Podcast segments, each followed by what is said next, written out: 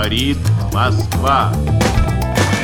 Je crois aux forces de l'esprit. Pour aller amuser la galerie. There is no alternative. des actes, l'alignement des actes. Aber das ist die Auffassung des Bürgertums. Time will tell. Russe Europe Express, Jacques Sapir. Clément Olivier. C'est peut-être euh, l'un des enjeux les plus politiques qui soit en économie, un de ceux qui concernent véritablement tout le monde. Et mais, mais, mais, il souffre d'un certain désintérêt dans le débat public. Certains aimeraient pourtant voir les gilets jaunes s'en saisir un peu plus, l'approprier, le réinvestir. On parle bien sûr de la euh, monnaie. Et si le sujet est vu comme particulièrement rébarbatif et technique, peut-être euh, est-ce aussi la faute à une certaine marginalisation dont sont victimes les économistes hétérodoxes, eux qui la considèrent comme un objet d'étude en soi, euh, plutôt euh, que la monnaie comme un simple vecteur d'échange, un outil neutre, reléguant ainsi euh, son analyse à une niche des spécialistes forcément abscons. À une époque où la valeur des pièces n'est plus depuis longtemps déterminée par leur poids en métal, une question donc dont la complexité commence, on le voit dès sa définition même, sujet de controverse en soi.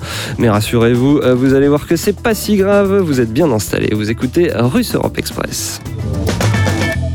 Bonjour Jacques Sapir. Bonjour Clément. Et puisqu'on a décidé de parler de la monnaie comme sujet euh, politique, eh bien ce n'est pas un autre économiste qui a pris place euh, en face de vous, mais un citoyen, un citoyen engagé notamment auprès des Gilets jaunes. Bonjour Étienne Chouard. Bonjour. Figure euh, du militantisme pour la démocratie participative, vous plaidez notamment pour une création monétaire publique qui soit affranchie des banques privées. Vous venez de sortir Notre cause commune chez Max Milon. Vous avez reçu il y a peu pour débattre du RIC et les, les discussions en rantaine le proverbial appétit qui vient en mangeant. Et bien on a décidé à la demande générale de vous remettre l'un en face de l'autre. Soyez le bienvenu à nouveau dans ce studio. Alors euh, maintenant qu'on a prononcé plusieurs fois ce mot de monnaie, j'espère qu'il reste encore quelques auditeurs et on entre dans le vif du sujet avec votre édito Jacques Sabien et cette question qu'est-ce que la création monétaire? Et oui, mais, mais, euh, Clément, on a tous dans la tête la fameuse image de la planche à billets, vous savez, cette imprimerie qui imprimait les, les assignats ou qui imprimait euh, des billets. Image qui évidemment est associée avec les grandes inflations de la fin du 18e, du 19e, voire du euh, 20e siècle. Alors bien sûr, à cette image, en répond une autre celle des lingots d'or entassés dans les coffres de la Mhm. Banque de France, à moins que les plus vieux d'entre nous ne se rappellent Fort Knox aux États-Unis et la fameuse scène du film Goldfinger, Oh, même un James. Bond euh, qui date euh, des années 1960, soit avant la démonétisation de l'or. Mais il faut bien se dire, ces images ne sont que des images. Alors, la création monétaire, de quoi s'agit-il? Au départ de toute création monétaire, il y a quelqu'un qui demande un crédit à une personne ou à une institution. Vous demandez 10 000 euros à votre banque, par exemple, et si celle-ci vous autorise le crédit, ces 10 000 euros sont portés sur votre compte. Il y a donc bien eu une création monétaire en crédit, mais aussi comme en débit. Car ces 10 000 euros, vous devrez les rembourser. Seulement, entre-temps, vous pourrez les utiliser comme bon vous semble. Alors on comprend immédiatement que l'argent, la monnaie, a pour contrepartie la dette. Et quand vous remboursez une dette, vous détruisez de la monnaie. Cela a une conséquence. Plus de dette, plus de monnaie. Et cette création monétaire, on voit aussi qu'elle a été faite de manière décentralisée. Seulement, cette monnaie nouvellement créée, elle ne peut circuler qu'entre vous et votre banquier. Ce dernier peut certes revendre votre dette à une tierce personne. C'est ce qu'on appelait d'ailleurs autrefois en France le mécanisme de l'escompte. Et quand cette dette était rachetée encore par une autre personne, ça s'appelait le réescompte. Seulement, il faut savoir que cela ne fait qu'élargir un petit peu l'affaire de circulation. Cette, sphère de circulation reste limitée. Et c'est là, Jacques Sapir, qu'intervient la Banque centrale. Oui, la Banque centrale, en tant qu'institut d'émission, elle rachète, directement ou indirectement, les dettes qui sont détenues par les banques et qui sont émises par des acteurs économiques. En échange, elle donne ce que l'on appelle de la monnaie banque centrale. Autrement dit, de la monnaie ayant un pouvoir libératoire sur la totalité du territoire qui est régi par cette banque centrale. Alors, la banque centrale peut dans certains cas aussi se comporter comme une banque dite privée. Par exemple, quand elle prêtait à l'État ou quand elle prêtait à tout autre agent. Il faut rappeler que jusque euh, dans les années d'après-guerre, il y avait un certain nombre de personnes qui avaient un compte à la Banque de France, mais c'était Mhm. quand même une sphère extrêmement limitée euh, de gens. Donc, on voit que là, euh, la banque ne crée pas directement de la monnaie. En fait, ce que fait la Banque centrale, ça consiste à valider la création monétaire dite décentralisée. Je dois revenir aussi sur une autre chose. J'ai beaucoup utilisé le mot décentralisé ou le mot privé. Mais ce mot, il est utilisé dans un sens très particulier. En effet, la banque initiale peut avoir des actionnaires qui sont des actionnaires privés, comme elle peut être par ailleurs nationalisée. Cela ne change rien à la nature privée de l'émission monétaire. Et là, il faudrait peut-être utiliser un vocabulaire qui est le vocabulaire des économistes, des techniciens, mais qui me semble plus parlant, c'est parler de banque de second rang. Et ce qui est extrêmement important dans tout système bancaire et dans tout système monétaire, c'est justement la hiérarchisation de ce système. Nous avons la banque centrale et nous avons les banques de second rang, que ces banques soient privées ou qu'elles soient publiques. Et donc on voit bien que ce qui est important, c'est le passage d'une dette et donc d'une monnaie privée à une monnaie banque centrale, cette monnaie pouvant donc librement circuler dans un espace donné. Cela, cela revient à reconnaître que des actions décentralisées ont bien une implication sociale forte. Et alors la Banque centrale, quels sont ses outils? Alors, la Banque centrale peut user de bien des instruments.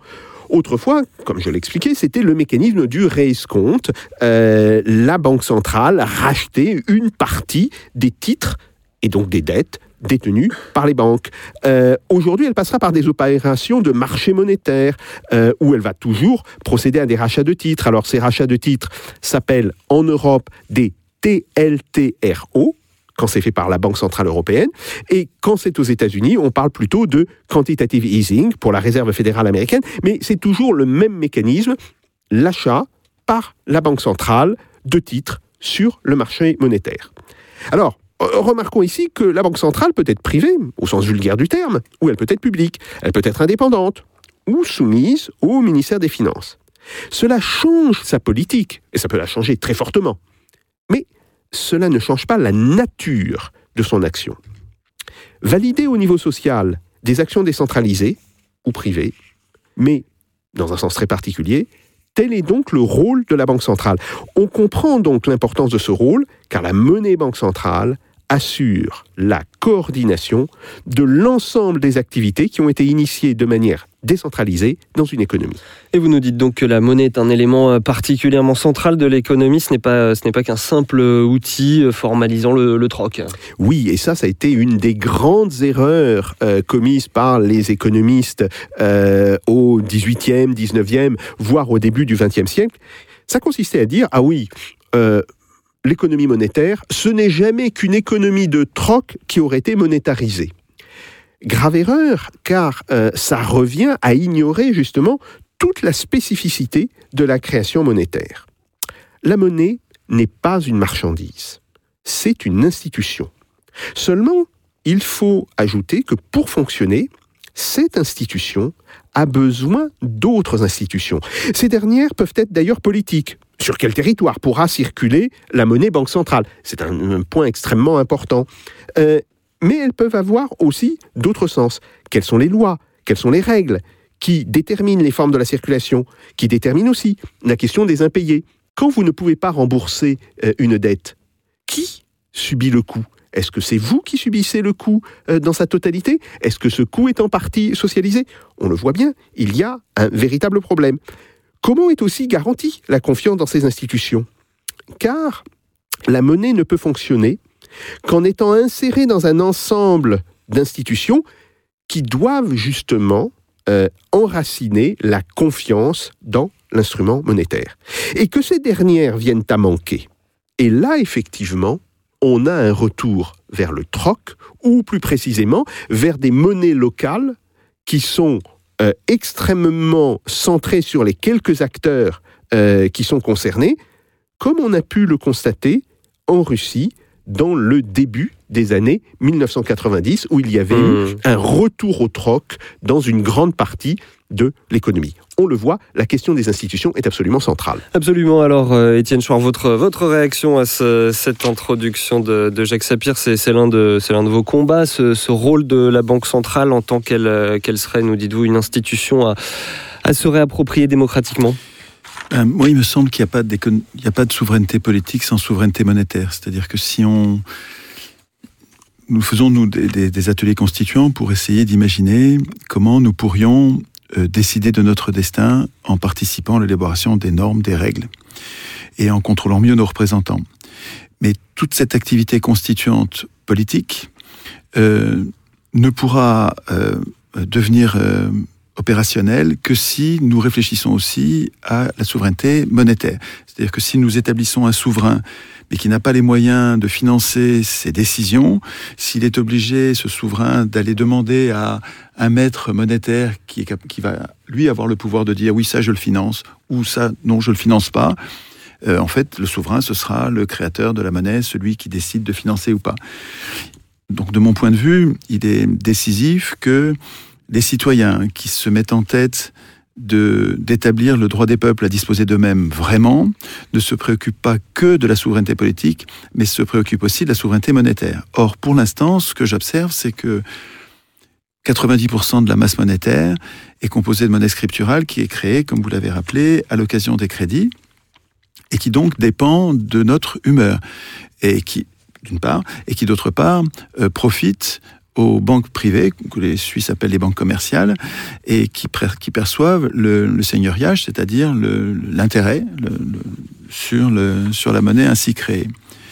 Euh, je défends l'idée que nous devrions, que la, puissance publique que nous, allons être capables d'instituer, cette puissance publique devrait reprendre la création monétaire aux banques privées. Il n'y a aucune raison d'accorder à des acteurs privés, avec des rev- les revenus qui, euh, qui correspondent, et avec la, la souveraineté qui, qui va avec, c'est-à-dire que il n'y a aucune raison d'a- d'a- d'accorder ce pouvoir à des acteurs privés. Ça les rend trop puissants, ça leur donne un pouvoir de corruption politique qui est tout à fait décisif et catastrophique pour la société. Le, le- nous avons besoin d'une puissance publique dotée de la, ca- de la capacité de créer la monnaie. Alors c'est ça que je voudrais euh, euh, examiner Vous avec Jacques pour vérifier au- que je me trompe pas, parce que c'est un chantier Vous Mais- faites en fait référence à, à- à l'indépendance de- des banques centrales. que je conteste. Je, je- que- je conteste que l'indépendance politique des banques centrales me paraît une, une hérésie politique. C'est-à-dire, c'est en fait, c'est- c'est un abandon, c'est un sabordage politique. Euh, pour moi, la création monétaire, elle devrait être très profondément politique. Et je dis pas politicienne. Hein, je n'ai pas du tout l'intention d'abandonner aux élus ou à des à des gens qui sont en fait irresponsables, euh, la, la création monétaire, je, je voudrais justement réfléchir aux moyens de contrôle de la création monétaire pour pas en créer trop. Je, je sais bien qu'il faut pas en créer trop, mais je voudrais que la décision politique de créer plus de monnaie ou moins de monnaie euh, relève de la de la démocratie, c'est-à-dire que les, les citoyens devraient débattre du, du point de savoir est-ce que nous avons trop de monnaie et à ce moment-là on a probablement de l'inflation, est-ce que nous avons pas assez de monnaie, à ce moment-là nous avons du chômage, et quels sont donc les choix de société à faire Hum. et je pense que c'est pas aux banques privées de faire ces choix, et c'est même pas aux acteurs politiques, c'est même pas aux élus de faire ces choix, c'est des, des choix que les citoyens sont tellement importants. D'une façon générale, il me semble que les, les choix les plus importants devraient pas être faits par nos représentants. Nos représentants devraient nous aider à prendre ces décisions, nous préparer les décisions, euh, s'occuper de, des décisions euh, courantes qui nous embêtent, on n'a pas envie de s'en occuper, mais pour toutes les décisions essentielles, très importantes pour le corps social, je trouve que nos représentants devraient être comme obligés de nous consulter, d'organiser les débats pour que, euh, pour que l'opinion soit correctement éclairée et, euh, et nous interroger par référendum ensuite à l'issue de, ces- de cette période d'éclairage. Et en matière monétaire, précisément, je- il me semble que une politique monétaire digne de ce nom, euh, vous n'en avez pas parlé, je crois, dans votre exposé, mais pour aujourd'hui, les banques centrales indépendantes euh, n'ont comme outil de, de politique monétaire, entre guillemets, je mets des énormes guillemets parce que ça me paraît très insuffisant, n'ont comme outil que la possibilité d'augmenter les taux, le taux directeur, diminuer le taux directeur, ce qui revient pour moi à diriger un bateau en se privant du gouvernail, c'est-à-dire création ou destruction de la monnaie, mais en dirigeant le bateau simplement en se penchant d'un côté, en espérant qu'il va Mhm. tourner d'un côté ou l'autre, se pencher, ce qui me paraît tout à fait insuffisant. Une politique monétaire devrait, euh, digne de ce nom, devrait euh, permettre de créer de la monnaie quand on en manque, notamment Mhm. quand on a du chômage. Il faudrait qu'on puisse créer de la monnaie pour donner du boulot à ceux qui en ont pas. On- et là, vraiment, j'ai une y- question. y venir, ouais, je ouais. finis cette phrase-là parce que c'est super important. Pour que, pour que le, euh, si on n'y pense pas tout de suite, on y repense tout à l'heure. Je voudrais poser cette question à Jacques. Est-ce que ça vous paraît euh, euh, absurde, problématique? Est-ce qu'il y a un, un- un vice dans mon raisonnement? Quand je dis que c'est c'est l'idée chartaliste, c'est l'idée keynésienne. hein, c'est que quand on a du chômage, c'est-à-dire des gens qui ne créent pas de richesse parce qu'on n'a pas d'argent à leur donner. C'est le, ça devrait être le boulot d'un État, mais d'un État digne de ce nom, pas d'un État euh, euh, dont on a privé, qu'on a privé de la, dont on a privé de la banque centrale.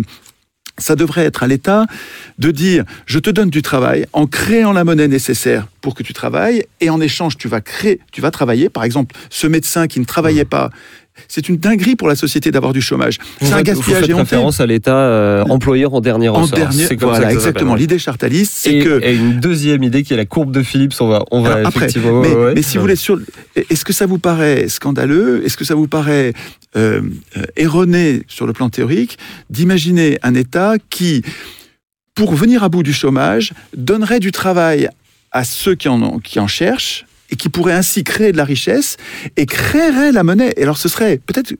Il faudrait dire émettrait la monnaie, c'est-à-dire que ce serait une monnaie qui ne serait pas une monnaie dette, hein, euh, créerait la monnaie en même temps que, que cette augmentation de richesse, comme il y a augmentation des deux, augmentation de la, de la richesse et augmentation de la masse monétaire en face, à mon avis, c'est pas inflationniste Mmh. parce qu'on n'a pas d'effet de rareté, on n'a pas trop de monnaie par rapport à la richesse. Et l'idée chartaliste, pour terminer, ce serait que l'État crée la monnaie quand il dépense et l'État détruit la monnaie quand il perçoit l'impôt. Au lieu que ce soit les banques privées qui créent la monnaie quand ils prêtent et qu'ils détruisent la monnaie quand on leur rembourse.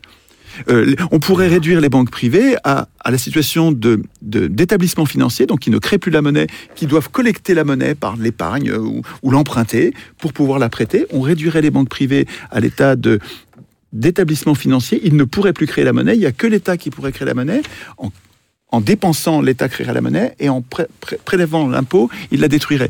Ce paradigme rendrait l'État capable, enfin la puissance publique sous contrôle citoyen, capable d'être employeur en dernier Mmh. sort.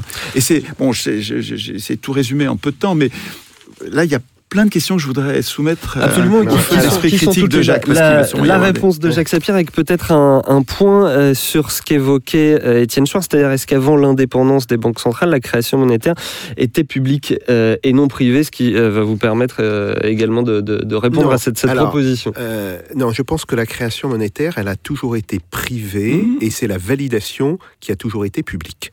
Euh, et qui est encore aujourd'hui publique. Euh, alors, je voudrais revenir parce qu'il y a qu'on peut plusieurs- dépasser ce paradigme Il y a, euh, dans le, l'exposé qu'a fait Étienne Chouard, il y a plusieurs questions. Alors, première question. euh, la première, c'est la, la fameuse indépendance des banques centrales. D'abord, il faut dire que cette indépendance des banques centrales, elle est très loin d'être générale aujourd'hui. Euh, la Banque du Japon n'est pas indépendante.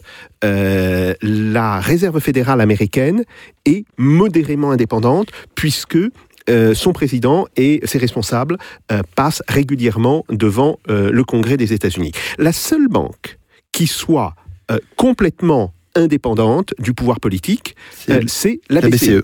Euh, et pourquoi? Parce que la BCE a repris euh, ce qui était le statut de euh, la Bundesbank Bundesbank. euh, et là, d'une certaine manière, généralisé. Donc, en fait, nous vivons dans une anomalie politique aujourd'hui en Europe. Ça, c'est un premier point. Le deuxième point, sur la création monétaire. Et là, euh, si vous voulez, euh, je pense qu'on a un, désaccord. Euh, moi, je considère que la création monétaire, elle est toujours décentralisée, elle est toujours liée à l'émission d'une dette pour un agent.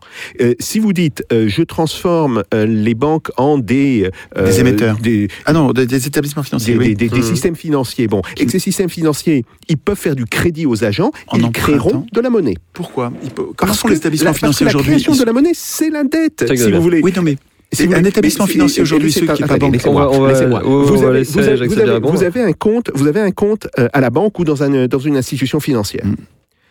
Vous demandez un crédit. Mm. Euh, on vous accorde le crédit. Donc, on crédite votre compte. quand on est banque. Quand on est banque, on peut créer la monnaie. Mais un établissement financier comme les, les- les instituts, les instituts de crédit à la consommation, eux, ne peuvent pas créer la monnaie. Si, Il faut qu'ils si, l'empruntent. Mais, mais, mais si, il Ah, ça- crée aussi de la Bah, monnaie. moment-là, mais attendez, attendez, vous ne m'avez pas laissé finir. Pardon. Euh, euh, il crée de la monnaie quand ils créditent votre compte d'une certaine somme. Mais ils mettent sur leur livre, Mmh. en regard de cette somme, au débit, c'est-à-dire, grosso modo, ils disent euh, J'ai euh, prêté à monsieur ou à madame X 10 000 euros, Oui, mais si je mais les- monsieur ou madame X devront me rembourser à la date de temps 10 000 euros. Donc, il n'y a pas, si vous voulez, comme c'est dans de la comptabilité en partie double, d'un point de vue comptable, pour cette institution financière, il n'y a en théorie pas de création monétaire. Pour la personne qui a reçu le crédit, il y a bien eu création monétaire. Ce qui veut bien dire qu'en réalité, la création monétaire, elle est toujours décentralisée. Ce Et, que- et très rapidement, puisque c'est votre rayon, est-ce que c'était euh, le cas également en Union soviétique? Parce qu'on pourrait se dire que là... euh, Alors, ça- en Union soviétique, les, euh, les, Système les- les- très particulier quand même. les- citoyens de l'Union soviétique n'avaient pas de compte en banque. Euh, moi, si vous voulez, euh, j'ai connu l'Union soviétique finissante. Euh, mais euh, quand j'étais dans un institut euh, de l'Académie des sciences en 1988 euh, et que je voyais passer le payeur des chercheurs, Mhm. on leur donnait une enveloppe, Une enveloppe. avec de l'argent sous, la- forme, sous la forme de billets. La Banque centrale ne créait pas la monnaie. C'est ça ma question. Attendez, c'est chose différente. Là, les gens n'avaient pas accès à ça. Alors après, la Banque centrale, euh, et, c'est un système très particulier parce qu'on est dans un système dit de monobanque, où la Banque centrale, elle fait la totalité des rôles. Elle est à la fois l'institut d'émission, mais elle est aussi les banques de second rang. C'est pas bien ça Non, On ça, pourrait pas, nationaliser Ça- les banques privées C'était le sous-entendu euh, de ma il- il question sur il- l'Union oui, oui, soviétique. non, non, avec non, il continue, il Sapir, continue ouais, à faire le boulot, Non, non, non, non. mais euh, Non, non, parce pour, que ce, pour l'intérêt général, ce- ce- c'est-à-dire ce que quand il est fait par une seule institution, il est très mal fait en réalité. Ah bah, peut-être qu'il faut contrôler mieux, mais et, on voit et on voit les problèmes. Et donc là, euh, quand la banque centrale prêtait à des entreprises, elle crée de l'argent. Et Mmh. évidemment, ces entreprises remboursaient ou ne remboursaient pas. D'ailleurs, parce que certaines entreprises ne remboursaient pas. Mmh. Euh, il y avait un phénomène d'impayé extrêmement important euh, qui existait en Union soviétique, et c'était ça d'ailleurs euh, l'un des grands problèmes. Je pense que la création des banques de second rang. Et alors après, on peut décider qu'elles sont privées, comme on peut décider qu'elles appartiennent à des municipalités, qu'elles appartiennent à des régions. Qu'elles soient pas des centres de profit. Ouais, mais il n'y a ça- aucune ça, raison. Si vous voulez, c'est différent. La question d'à qui appartient cette banque de second Mhm. rang est un problème en réalité secondaire. Mais le vrai problème, si vous voulez, du point de vue de la théorie monétaire, Oui. euh, c'est le suivant. Il faut que cette banque de second rang puisse prêter, et quand elle prête, elle crée de la monnaie, et qu'elle puisse aussi emprunter à une autre institution qui est au-dessus d'elle, la, Banque centrale, pour obtenir de la monnaie banque centrale. Et donc c'est ça, si vous voulez, le mécanisme en réalité le paradigme. de euh, la création monétaire. Et on voit bien que le début de la création monétaire, c'est toujours une action privée entre une institution, voire une personne. hein. Euh, Oui. Ça peut être aussi euh, un, un prêteur sur gage, hein, euh, et une autre personne. Après, et c'était la, la- la troisième question que, que vous aviez posée, le problème de l'inflation. Alors, euh, il faut faire très attention. Euh, on sait que l'inflation, comme la déflation, et je rappelle là la, définition, euh, on dit dans un sens général, l'inflation c'est la hausse des prix, la déflation c'est la baisse des prix. Bon, en réalité, le, sens initial du mot inflation c'était la croissance de la masse monétaire. Et ce- d'ailleurs, ce n'est pas du tout innocent si on a associé la croissance de la masse monétaire à cette hausse des prix. Bon. Alors je reviens n'est sur... pas toujours lié. Ce qui n'est pas- ce ça, bien sûr, lié. bien sûr. Ouais. Euh, je reviens sur les deux mécanismes. Euh, hausse des prix, baisse des prix. Ce sont des mécanismes qui ne laissent pas inchanger l'économie. Pourquoi? Bien sûr. Parce que ce sont des mécanismes qui, en réalité, sont des mécanismes de redistribution euh, de la richesse. Dans la hausse des prix, la richesse va des rentiers vers les actifs de l'économie, c'est-à-dire les salariés ou les entrepreneurs. Dans la déflation, l'argent va des actifs, les entrepreneurs et les salariés, vers les rentiers. Rentiers. Et ça, si vous voulez, c'est un point important qui a été euh, bien montré, qui Par Keynes. été la théorie démontré par, par Par Keynes, Keynes. en 1924 dans son fameux texte. son eureka. Euh, voilà, ouais. c'est le, euh, le tract sur la réforme monétaire, A Tract on Monetary Reform, euh, qu'il publie d'ailleurs peu après la conférence de Gênes euh, qui se Mhm. tient en 1923.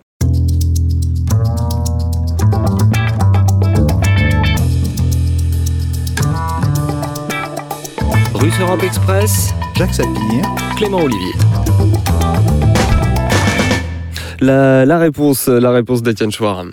Alors, je, je vais aller vite pour qu'on puisse parler des autres sujets. Il me semble que sur les établissements financiers, enfin, moi, ce que j'explique à mes étudiants, c'est que les établissements bancaires ont la possibilité de créer la monnaie euh, qu'ils prêtent, c'est-à-dire qu'ils peuvent prêter de l'argent qu'ils n'ont pas. Donc, ils n'ont pas besoin de trouver l'argent qu'ils prêtent, ils peuvent la créer, parce qu'ils sont banques, alors qu'un établissement financier, euh, lui, ne peut pas créer la monnaie. Donc, il faut d'abord qu'il collecte de l'épargne ou qu'il emprunte pour avoir l'argent qu'il prête, parce qu'il ne peut, pas, peut pas le créer. Il me semble, bah, c'est peut-être quelque chose que j'ai mal compris, mais il me semble que le mot banque emporte avec lui création monétaire et que si on n'est plus banque, on peut plus créer la monnaie, donc il faut qu'on se débrouille. Et les établissements financiers gagnent bien leur vie, hein, ils sont pas, ils arrivent, ils prêtent simplement à un taux supérieur à ce qu'ils avaient emprunté. Euh, il me semble que pour qu'on puisse rendre la création monétaire à la puissance publique, il faudrait qu'on rende les banques commerciales actuelles, établissements financiers, Bon, mais c'est peut-être un point qu'il faudrait euh, ré- réexaminer. Euh, vous dites mauvaise idée de nationaliser les banques commerciales, Non, pas d'en faire, d'en faire un bloc. Voilà, d'en faire un, d'en d'en faire faire un avec seul un bloc. central. hein, Oui. ouais. de, de revenir au système de la monobanque. Alors, Centralisme démocratique. alors peut-être, peut-être est-ce une question de contrôle. Peut-être qu'il faudrait qu'on travaille ensemble euh, la façon de contrôler pour n'en avoir rien à craindre, parce que je suis bien d'accord avec l'idée que une monobanque, on aurait tout à en craindre si elle était hors contrôle. Mais si elle était sous contrôle citoyen ou sous le contrôle, ben, il faut y réfléchir. euh, probablement, euh, enfin, probablement, cela serait-il moins dangereux. Quand on a parlé d'inflation, on aurait dû, je pense, parler d'indexation, parce qu'il y a une façon pour les populations de se protéger contre le, le fléau de l'inflation qui est du vol, qui est littéralement le, le- quand les salaires ne sont pas indexés, euh, chaque année l'inflation grignote les salaires et les baisse. C'est comme c'est comme une baisse de salaire l'inflation. C'est une baisse de revenus pour tous ceux qui ont euh, dont, dont- dont le revenu n'est pas indexé. Et donc l'indexation qui a valu pendant qui a, qui a qui, a- qui était en, en œuvre pendant les 30 glorieuses, a protégé le corps social des méfaits de l'inflation. Et je, je- je trouve que la, la désindexation des salaires qui a lieu au début des années 80 par les socialistes, enfin les soi-disant socialistes, euh, est une catastrophe, c'est même un crime, littéralement. Et c'est vraiment quelque chose compétitive. Oui, c'est ça qu'on a appelé ça à tout l'époque. à fait ouais. choquant de, de pouvoir maquiller sous un nom euh, ch- euh, charabiesque, euh, un- un- un- littéralement un vol organisé ensuite sur des décennies, parce que pendant des décennies, ensuite, les salaires baissent de façon chafouine, de façon hypocrite, sans le dire. Et puis on voit maintenant que Macron vient de décider de désindexer les retraites. Mais c'est littéralement scandaleux, c'est criminel, c'est vraiment des gens qui sont déjà très pauvres et qui vont être appauvris sans qu'il y ait aucune décision. Il n'y a, a plus besoin de prendre d'autres décisions que cette saloperie. Désindexer les retraites, ça veut dire que les retraites vont disparaître. Donc, ce serait bien, quand on parle de monnaie, de parler de cette indexation qui est une mesure politique qui ne devrait pas être laissée dans les pattes des acteurs politiques. On voit à quelle, avec quelle vitesse ils nous en privent. Ce sont simplement des Et les gens ont peur de l'inflation à cause de ça. À cause de ça, parce que ouais. c'est pas indexé, exactement. c'est un Il y a épouvantail. un bien bon sûr. bouquin de Maurice Allais qui s'appelait Pour l'indexation, que je recommande à tout le monde. S'il est encore, bah, à mon avis, il est en rupture parce que. Mais c'est à nous de le republier. Parce que vous le recommandez alors, trop, sans doute. ouais. alors, pour, pour le, pour- voilà, c'est souvent le cas. Pour euh, euh, relancer, pour, pour euh, continuer Ouais, ouais. sur la suite, je, vraiment, moi, ce qui m'intéresse beaucoup dans la discussion euh, avec Jacques, c'est d'examiner la possibilité d'un autre paradigme. C'est-à-dire que je, je- je- je suis d'accord avec votre observation et votre description du paradigme actuel, mais je cherche à imaginer un paradigme nouveau qui permette à une puissance publique, vous comprenez, auto-instituée. Quand je, quand j'imagine avec les citoyens constituants d'écrire nous-mêmes la, notre constitution, on imagine, on, y réfléchit aussi au terme de la monnaie. Et sur la monnaie, que- quel problème y aurait-il à... et alors, vraiment, c'est, c'est- je sais bien que ça bouleverse tout. À dire, dans la masse monétaire, la création monétaire ne vient plus des banques commerciales au moment des crédits, puisqu'on a rendu les banques euh, euh, des établissements financiers, mais la, création monétaire, donc les nouveaux signes monétaires viennent de la puissance publique quand elle dépense, et les signes monétaires disparaissent quand la monnaie quand la puissance publique perçoit l'impôt. Ce qui rend la puissance publique capable de créer plus de monnaie quand il y a du chômage ou de détruire plus de monnaie quand il y a de l'inflation. C'est-à-dire qu'on lui rendrait, avec ce nouveau paradigme, on rendrait la puissance publique euh, capable d'avoir une vraie politique monétaire qui viendrait vraiment à bout du chômage. Un, un petit point, un petit ça- point avant d'entendre pose Jacques comme Sapir. problème sur le plan Un petit point avant d'entendre Jacques Sapir. Ça fait plusieurs fois qu'on fait référence à cette fameuse euh, courbe de Phillips, inflation d'un côté, chômage euh, de l'autre. William Phillips, qui était un économiste néo-zélandais, qui met en évidence à la, à la fin des années 50 Oui, une relation. Euh, de- euh, voilà, une relation qui est décroissante entre le chômage et l'inflation que vous avez évoqué. À quelques exceptions près. Voilà. si, on, si on fait un graphique avec en abscisse le chômage en ordonnée, l'inflation, eh bien on voit qu'il y a une, euh, il y a que quand l'inflation euh, est euh, forte, le chômage est faible, et, Et inversement, inversement. quand le chomage est fort, l'inflation est basse. Et donc il y a un choix de société à faire entre chômage une- et inflation. C'est euh, c'est une courbe qui a plusieurs interprétations. Vous en avez une interprétation keynésienne. On va voir ce qu'en dit Mm. euh, Jacques Sapir, mais qui effectivement, euh, qui effectivement est un levier de politique publique potentielle. Oui, alors, très rapidement sur la, la courbe de, de Philippe Lipsey, euh, elle a fonctionné euh, assez largement dans les économies occidentales fin des années, enfin, dans les années 50 et dans les années 60. Euh, elle s'est arrêtée de fonctionner et c'est ce qui a donné l'illusion, euh, en particulier aux monétaristes, euh, Ouais. qu'il y avait cette capacité des agents à anticiper, euh, à rationnellement anticiper leurs revenus euh, futurs. Dans les années 70. Mais en réalité, on voit que ce qui est à la base. Il faut euh, dire rapidement qui ouais, sont les monétaristes, alors, les Milton Friedman, etc. C'est l'école qui est plutôt euh, oui, dominante oui, tout- tout à actuellement, fait, alors qu'elle euh, ne l'était pas à l'époque. Thomas. Sargent, euh, euh, voire euh, d'autres. Bon. Euh, et en fait, on, on voit que euh, la courbe de Phillips, c'est quelque chose qui fonctionne euh, quand on est proche du plein emploi.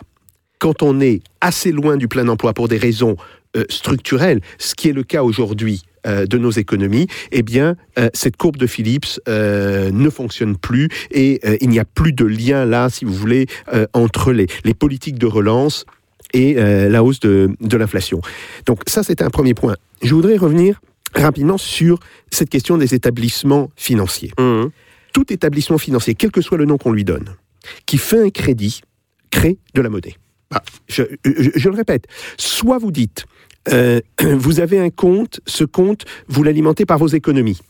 Et vous ne pouvez qu'utiliser l'argent de vos économies. Et là, il n'y a pas de création. Et là, il n'y a pas de création. Mais à partir du moment où vous donnez la possibilité à cette, euh, euh, Institution. si vous voulez, euh, à cette société ou, ou- ou à cette institution de faire un crédit, vous créez de la monnaie. Donc ça veut dire que si vous ne voulez pas créer de la monnaie, il faut que les gens n'aient pas de crédit. C'est ça la, euh, la, la contrepartie. Et pourtant, les sociétés de crédit à la consommation, Oui, qui bien n'étaient pas des banques, elles étaient obligées de se Elles ne financer sont pas des avant banques, de prêter. elles sont réglementairement. En réalité, fonctionnellement, ce sont des banques. Aujourd'hui, elles sont devenues des banques, mais eh, au début, elles étaient. Enfin, Toute- il me semble qu'elles ne toute pas institution, la monnaie. toute institution qui fait un crédit, qui donc reçoit une dette d'une personne, que cette dette soit formalisée avec un contrat, ou qu'elle ne soit pas formalisée, par exemple, sur les cartes de crédit, quand vous vous mettez en débit Oui. sur votre carte de crédit, mais vous reconnaissez bien que vous devrez à un moment Mmh, donné Oui, a, oui, euh, rembourser, que, vous devrez rembourser. Eh bien, à partir de ce moment-là, il Il y a création monétaire. Il y a création monétaire dès qu'il y a crédit, dès qu'il y a émission d'une dette, que cette Ah dette bon? soit formalisée. Et pourtant, ou si je prête de l'argent que j'ai, il va bien y avoir une Non, mais dette en attendez. échange. Non, non. Et il n'y a pas eu de Mais création non, monétaire. vous, vous confondez deux choses. Soit le compte que vous avez est alimenté par votre épargne. Par- et- de l'épargne que. Par du votre client épargne, ou non, l'épargne de- par votre collectée par la banque? C'est important. Ou c'est alimenté par votre épargne et vous tirez sur, sur votre épargne. Et là, effectivement, il n'y a pas de création monétaire. Soit l'institution vous prête de l'argent et il y a création Mais si monétaire. c'est avec de l'épargne d'autres Non, mais personnes. attendez, attendez, attendez. Après se pose la question de savoir comment est-ce que cette institution monétaire euh, va se refinancer. Alors, elle peut se refinancer en collectant de l'épargne du public. D'autres personnes, voilà. De l'épargne du public, oui, c'est une possibilité, mais ça ne Et- veut pas dire qu'il n'y Ah. pas de création monétaire quand elle fait de la dette à une personne si elle a où elle, peut avant. se, où elle peut se refinancer sur le marché interbancaire, où elle peut enfin se refinancer auprès de la Banque centrale. Donc, Mais- il ne faut pas confondre les opérations de refinancement Qui sont les Des- opérations bancaires Parce qu'effectivement, quand on a prêté de l'argent, il faut qu'on se refinance. Mais quand on n'est pas banque et qu'on s'est financé, pas refinancé, qu'on s'est financé avant en collectant de l'épargne et qu'on prête cette épargne, il n'y a pas de création là, non? Il n'y a pas de création dans la mesure où, d'une certaine manière, euh, toute personne a accès uniquement à l'argent qu'il a déposé. Si vous voulez, euh, vous pouvez avoir création monétaire même si vous, Étienne Chouard, vous avez des liquidités, vous avez un voisin ou une voisine qui vous dit j'ai besoin d'argent. Oui. Vous lui dites voilà, je vais te prêter 1000 euros. Donc, Je vais Et prendre sur mon épargne Voilà, pour lui voilà. prêter Et tu vas me signer un papier une reconnaissance de dette. comme quoi, dans un mois, tu me rembourser. rembourseras.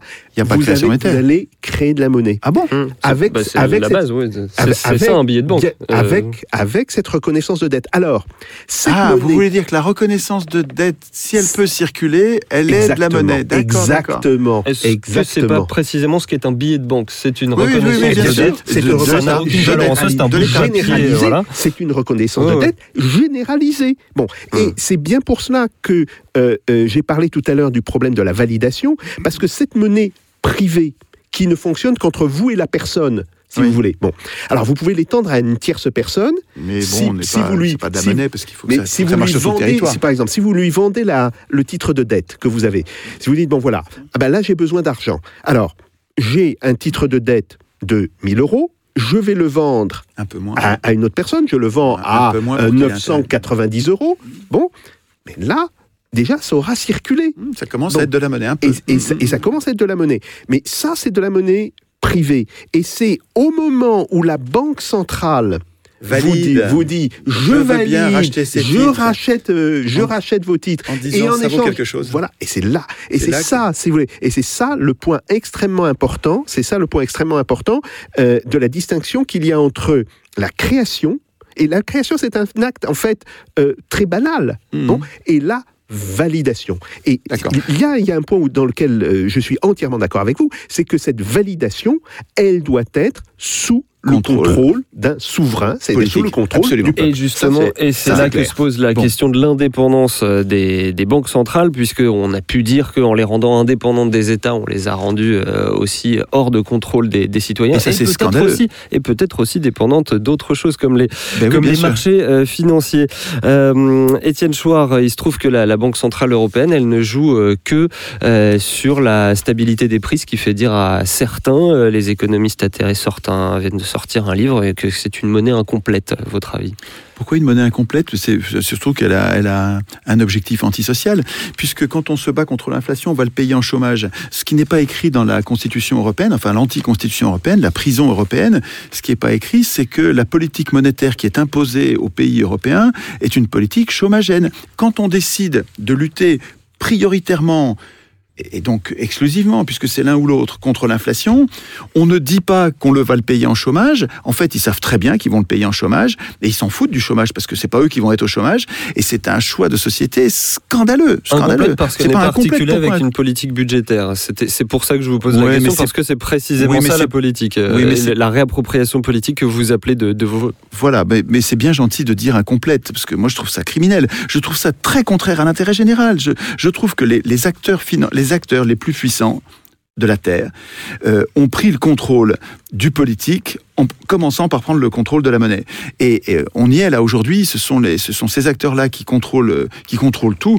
C'est insupportable. Il faut sortir des... Enfin, à mon avis, il faut sortir des griffes de ce qu'on appelle les marchés financiers et, des banques... euh, et du système bancaire qui est tout à fait contraire à l'intérêt général. Je, je cherche un nouveau paradigme et je voudrais que nous soyons capables de l'instituer nous-mêmes. Donc je voudrais être sûr de ne pas me tromper quand on, quand on réfléchit à ce paradigme.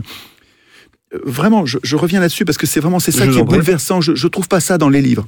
J'enseigne l'économie et on, on nous présente jamais cette alternative. Euh, on nous présente toujours le système comme il est aujourd'hui, c'est-à-dire les banques privées, donc les banques commerciales, euh, créent la monnaie, euh, donc l'État la crée plus du tout. Quand l'État a besoin d'argent, il peut pas emprunter auprès de sa banque centrale sans charge d'intérêt. Il faut qu'il passe par les marchés financiers, moyennant un intérêt ruineux et non nécessaire. Et tout ça est présenté comme si c'était euh, le- la nature, comme si ça tombait du ciel comme une loi intangible, alors que je trouve ça extrêmement contestable. Et je voudrais qu'entre intellectuels, on arrive à réfléchir à un autre paradigme, une autre façon de créer, détruire de la monnaie de façon à ce que ce soit toujours dans l'intérêt général et pas dans l'intérêt des banquiers. Parce que là, je, moi, je confonds pas l'intérêt des banques avec l'intérêt général. Quand je vois que les banques sont privées, je fais bien le distinguo entre l'intérêt des banquiers, qu'ils suivent très bien et qu'ils servent parfaitement, et l'intérêt général qui est mal servi. Je trouve que la situation du chômage est absolument scandaleuse pour un corps social. Le chômage, c'est une catastrophe, c'est indéfendable. Or, la politique qui consiste à lutter contre l'inflation, c'est elle qui nous pousse au chômage. C'est-à-dire que on on n'a pas le droit. Parce que si on, le, si on lutte contre le chômage, on va le payer avec un peu d'inflation. Et comme c'est interdit, eh ben on est condamné au chômage. Euh, Je trouve ça quand même fort de café. Alors, alors, euh, oui, euh, vous avez tout à fait raison là sur, euh, sur ce point. Je voudrais re- revenir quand même sur, euh, sur, sur quelques points un petit peu antérieurs. Alors, point numéro un. euh, donc, la création monétaire, elle est toujours décentralisée. La validation, elle, euh, est euh, Mm. le fait de, de la Banque centrale. vu, ouais. Euh, le véritable problème, c'est de savoir est-ce qu'il faut valider toutes les dettes, aucune dette ou très peu de dettes, ou est-ce qu'il faut trouver effectivement un espèce de juste milieu? Et ça, c'est, c'est, si vous voulez, euh, tout l'art de la politique monétaire tel qu'il devrait être pratiqué et qu'il n'est plus pratiqué euh, en réalité euh, maintenant euh, depuis des années. Deuxième point, on dit que les banques centrales sont indépendantes.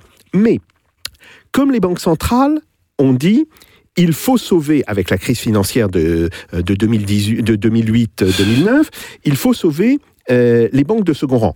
Ce qui était tout à fait juste, car si les banques de second rang avaient fait faillite, ça entraînait euh, une catastrophe On pouvait les économique. nationaliser. On pouvait les nationaliser. attendez. Mais Mais- quoi, mais- on mais les il achète fallait- à leur prix qui était Non, il zéro. fallait- il euh, fallait- il leur fallait- cours de il- bourse était il zéro. Xavier. Il fallait à un moment donné les sauver. Bien. Mais les sauver, mais ça, enfin, Non, non, mais, mais il- pas sans il- contrepartie, quoi. Je veux dire, Je suis d'accord. Elles ont Il recommencé il- à jouer au il casino. effectivement pas eu de contrepartie. Là, Mais- leur valeur à la bourse est zéro, on aurait dû les acheter à il leur faut prix. distinguer le fait de les sauver du fait euh, d'établir la, la contrepartie. Euh, quand on les a sauvés, euh, on a racheté massivement des titres, des titres qui appartiennent aux banques. C'était pourri. Et aujourd'hui, on est dans une situation où la banque centrale dite indépendante est devenue en réalité dépendante Mais des oui. marchés d'actions oui. et des marchés obligataires. Mais oui. Et ça, c'est un point qui est extrêmement Mmh. grave Mais car en réalité, on est dans une situation où la Banque centrale, alors c'est vrai pour la BCE, c'est vrai pour la Réserve fédérale, euh, ces banques centrales sont devenues dépendantes Pendant des marchés financiers. des marchés Eh ben, c'est scandaleux, ça, Et- quand et- même. et- oui, mais ça, c'est un véritable problème qu'il faudra à un moment donné euh, traiter. Mais Jacques, est-ce que Attendez. c'était pas déjà dans l'institution? Quand on dit qu'elle est indépendante, on dit qu'elle est indépendante des pouvoirs politiques, donc elle est dépendante des marchés financiers ou pas? Non. Ça, Ah, ça, il n'y a pas- a, de lien. Il n'y a pas de lien. Il n'y a pas de lien parce que vous remarquerez, vous- vous remarquerez là que la Réserve fédérale, qui est dans son statut bien moins indépendante que euh, la BCE, est dans la même situation fonctionnelle que la BCE par rapport au marché financier. Donc on voit bien, c'est pas un problème Pourquoi vous euh, la trouvez moins indépendante? parce que euh, le, euh, le directeur de la Réserve fédérale, il dépend du Congrès et il, et il passe une audition. Ouais, une audition, mais vous avez vu, quand, de- il leur manque, quand il leur manque 20 000 milliards, ils, a- et ils, arrivent, à, ils arrivent à présenter 20 000 milliards de, de, de. On ne sait pas où est l'argent. Et les députés disent, non, quand même, c'est incroyable. Eh ben oui, on ne sait pas où est l'argent. Et il n'y a absolument aucune sanction. C'est- C'est c'est- c'est un faux contrôle, c'est un contrôle complètement factice. il- il peut- Ces gens-là évaporent l'argent et Il y a eu des, il y a, il y a eu des sanctions quand même. Il y a eu Des- des, il y a eu des sanctions sur les. Aucune euh, euh, il y a eu des sur sanctions. les- sur l'argent Si, si, disparu, rien du tout. Et, et le, le- le président de la Fed, il est nommé par l'exécutif, mais sur proposition de la Fed. C'est-à-dire qu'en fait, c'est factice. C'est le- le- je trouve que les contrôles de la Fed sont factices, ils sont pas réels. Enfin, je ne je, je suis pas d'accord avec vous, même si, et ça c'est vrai, il y a une consanguinité importante Mais oui, en- entre c'est les mecs de Goldman ça- Sachs qui sont à, à la tête. Bon, Alors, mais, mais, mais globalement, oui, il y a bien un contrôle. Et il faut rappeler Ah. que la réserve fédérale, c'est quand même une création du Congrès euh, des États-Unis. Euh, oui, en, c'est- en- en hiver, en- à Noël, pendant que tout le monde était en train de faire la fête. Enfin, c'est scandaleux Non, non, la façon c'est- dont ça a été c'était- largement discuté. C'est Ouais. quand même une création. Bon, donc le véritable problème. Les citoyens se sont c'est fait avoir avec le, la fête. le, véritable, pas, le problème, c'est qu'il faut ramener effectivement euh, ce processus de validation dans la sphère qui est contrôlée par le souverain. Et ça, je Et suis ça devrait être nous. ça, ça, je suis Hein entièrement, Mmh. ça, je suis entièrement d'accord. Euh, et ce point-là euh, euh, exigerait, d'une certaine manière, que la Banque centrale soit remise sous l'autorité du ministère des Finances, ce qui était le cas. euh, il faut bien le dire, dans les années 50, 60 euh, et, et 1970. Bon, donc là, si vous voulez, euh, d'une certaine manière, il n'y a pas de désaccord. Par contre, il y a un point sur lequel je voudrais attirer votre attention. On est aujourd'hui face à des phénomènes financiers qui se développent avec une telle vitesse euh, qu'il ne sera pas possible de demander euh, en tout lieu et en toute heure euh, l'avis du souverain. Et ça, si vous voulez, c'est quelque chose que j'ai bien étudié. Il y a des fois où la réaction de la Banque centrale doit être faite dans les deux ou trois heures après le début d'un désordre particulier. Donc, cela nous amènerait à dire la chose suivante. Le souverain, le peuple, par des représentants ou directement, euh, je n'entre même pas dans le là-dedans. Euh, oui, c'est des modalités. ouais. le souverain décide des axes de la politique monétaire.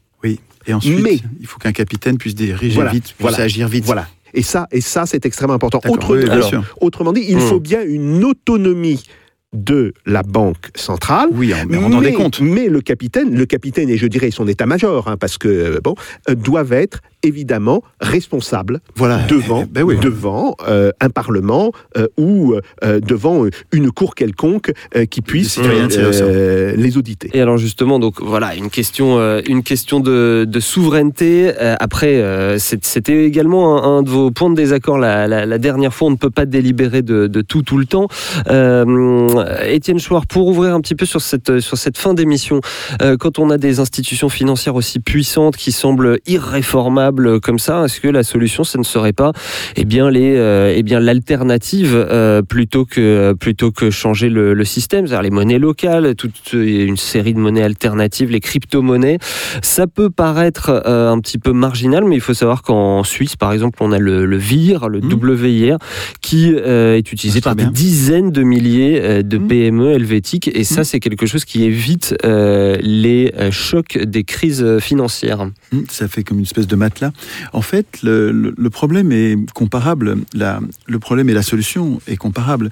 Euh, quand nous écrivons dans les ateliers constituants des, des règles monétaires nouvelles, nous pensons à une monnaie nationale et à des monnaies locales. C'est-à-dire que nous imposons à chaque collectivité d'avoir, enfin, nous, oui, nous imposons au maire, quoi, hein, à, l'autorité locale, de créer et de gérer une monnaie locale, mais une vraie, pas les monnaies locales que les monnaies locales que nous avons aujourd'hui ne sont pas des monnaies au sens euh, euh, émancipant du terme parce que la Banque centrale euh, nous interdit de créer cette monnaie. Et donc, euh, on est obligé d'avoir autant d'euros que de monnaie locale. Donc, il faut d'abord qu'on trouve des euros. Et donc, on ne peut pas créer la monnaie, comme on disait tout à l'heure. Donc, le, le maire ne peut pas créer euh, la roue d'Aix-en-Provence pour payer le cantonnier, le- le- l'instituteur, les, services publics. Et euh, percevoir cette monnaie locale en impôts, il ne peut pas le faire parce qu'il faut qu'il y ait une parité. Donc en fait, la Banque centrale nous a euh, paralysé sur nos monnaies locales. Donc, mais si nous les instituions, nous les instituerions euh, en permettant à chaque collectivité de créer sa monnaie locale, ce qui relocalise toute l'activité, parce que c'est des monnaies qui ne sont pas convertibles les unes avec les autres, parce qu'elles ont une fonction de localisation, de Ouais. relocalisation de la production et de la consommation. Et on ne peut pas Euh, spéculer avec également, c'est bien l'idée. ouais. Mais, mais l'idée, en fait, l'idée chartaliste, qui permet, qui consiste à donner à une puissance publique le pouvoir de créer la monnaie quand elle dépense et de la détruire quand elle perçoit l'impôt, cette idée chartaliste, elle s'applique aussi bien au niveau local qu'au niveau national, et on peut imaginer les deux. Avo- Avoir une création monétaire euh, locale pour les productions et consommations locales et une, produ- et une, une monnaie nationale comme on la connaît aujourd'hui. Et la euh, monnaie peut être effectivement vue comme, euh, comme une biodiversité. Une Euh, biodiversité merci, des monnaies, oui, Merci, à nous de euh, l'instituer. Merci beaucoup euh, Étienne Chouard. Je rappelle le, le titre de votre dernier livre, Notre cause commune, instituer euh, nous-mêmes euh, la puissance euh, publique qui nous manque. Ça vient de sortir chez Max Milo. Également, également en complément et comme vous dites en exercice, un livre que vous pouvez compléter vous-même avec une préface de la Gilet jaune Priscilla. Ludowski. Euh, écrire nous-mêmes la Constitution, c'est un peu euh, la euh, pratique et c'est chez Talma. Je renvoie également, euh, bien sûr, euh, notamment à votre essai, Jacques Sapir, faut-il sortir de l'euro C'était en Excellent. 2012 au euh, seuil. Et merci euh, à vous tous qui avez passé euh, avec nous cette heure qui touche déjà à sa fin. Jean-Baptiste Mendes, fidèle au poste, nous a aidé à préparer cette émission. Prise de son Pipo Picci, l'homme à la caméra, c'est Thibaut Pica, grâce à qui vous pouvez retrouver ce numéro ainsi que tous les précédents en vidéo. C'est sur la page YouTube de Spoutnik France et sur le fr.spoutniknews.com. À bientôt dans Russe Europe Express avec Jacques Sapir. En attendant, faites pas vos Jacques. Salutations.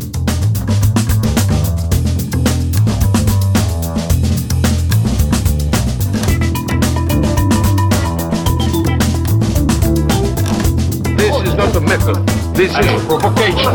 Let them do. No, no, no.